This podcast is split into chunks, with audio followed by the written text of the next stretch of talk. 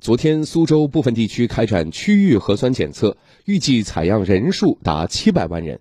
为避免大风降雨天气带来的不利影响，各核酸检测点未雨绸缪，把准备工作做在了前面。来听广电全媒体记者宋颖佳的报道。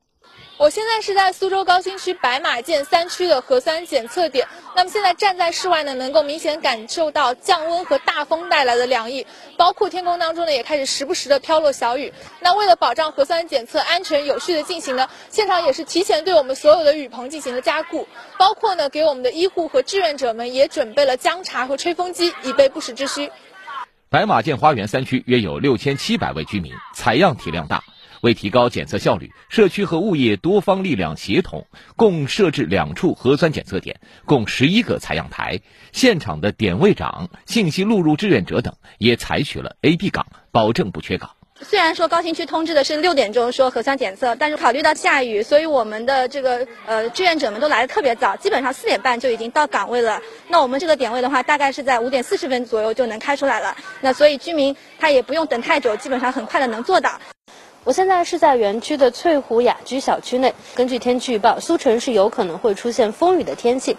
早上出门的时候啊，大家应该也能感觉到体感是比前几天要凉了很多。那很多人啊，也是把短袖换成了长袖加外套。社区也是将原本设在室外的核酸采样点转移到了室内，这样好多了。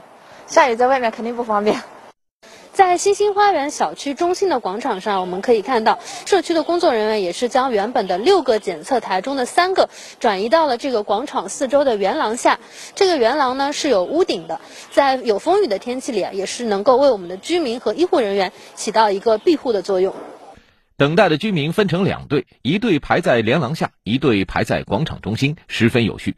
五个小时不到，将近四千名居民的核酸检测就顺利完成。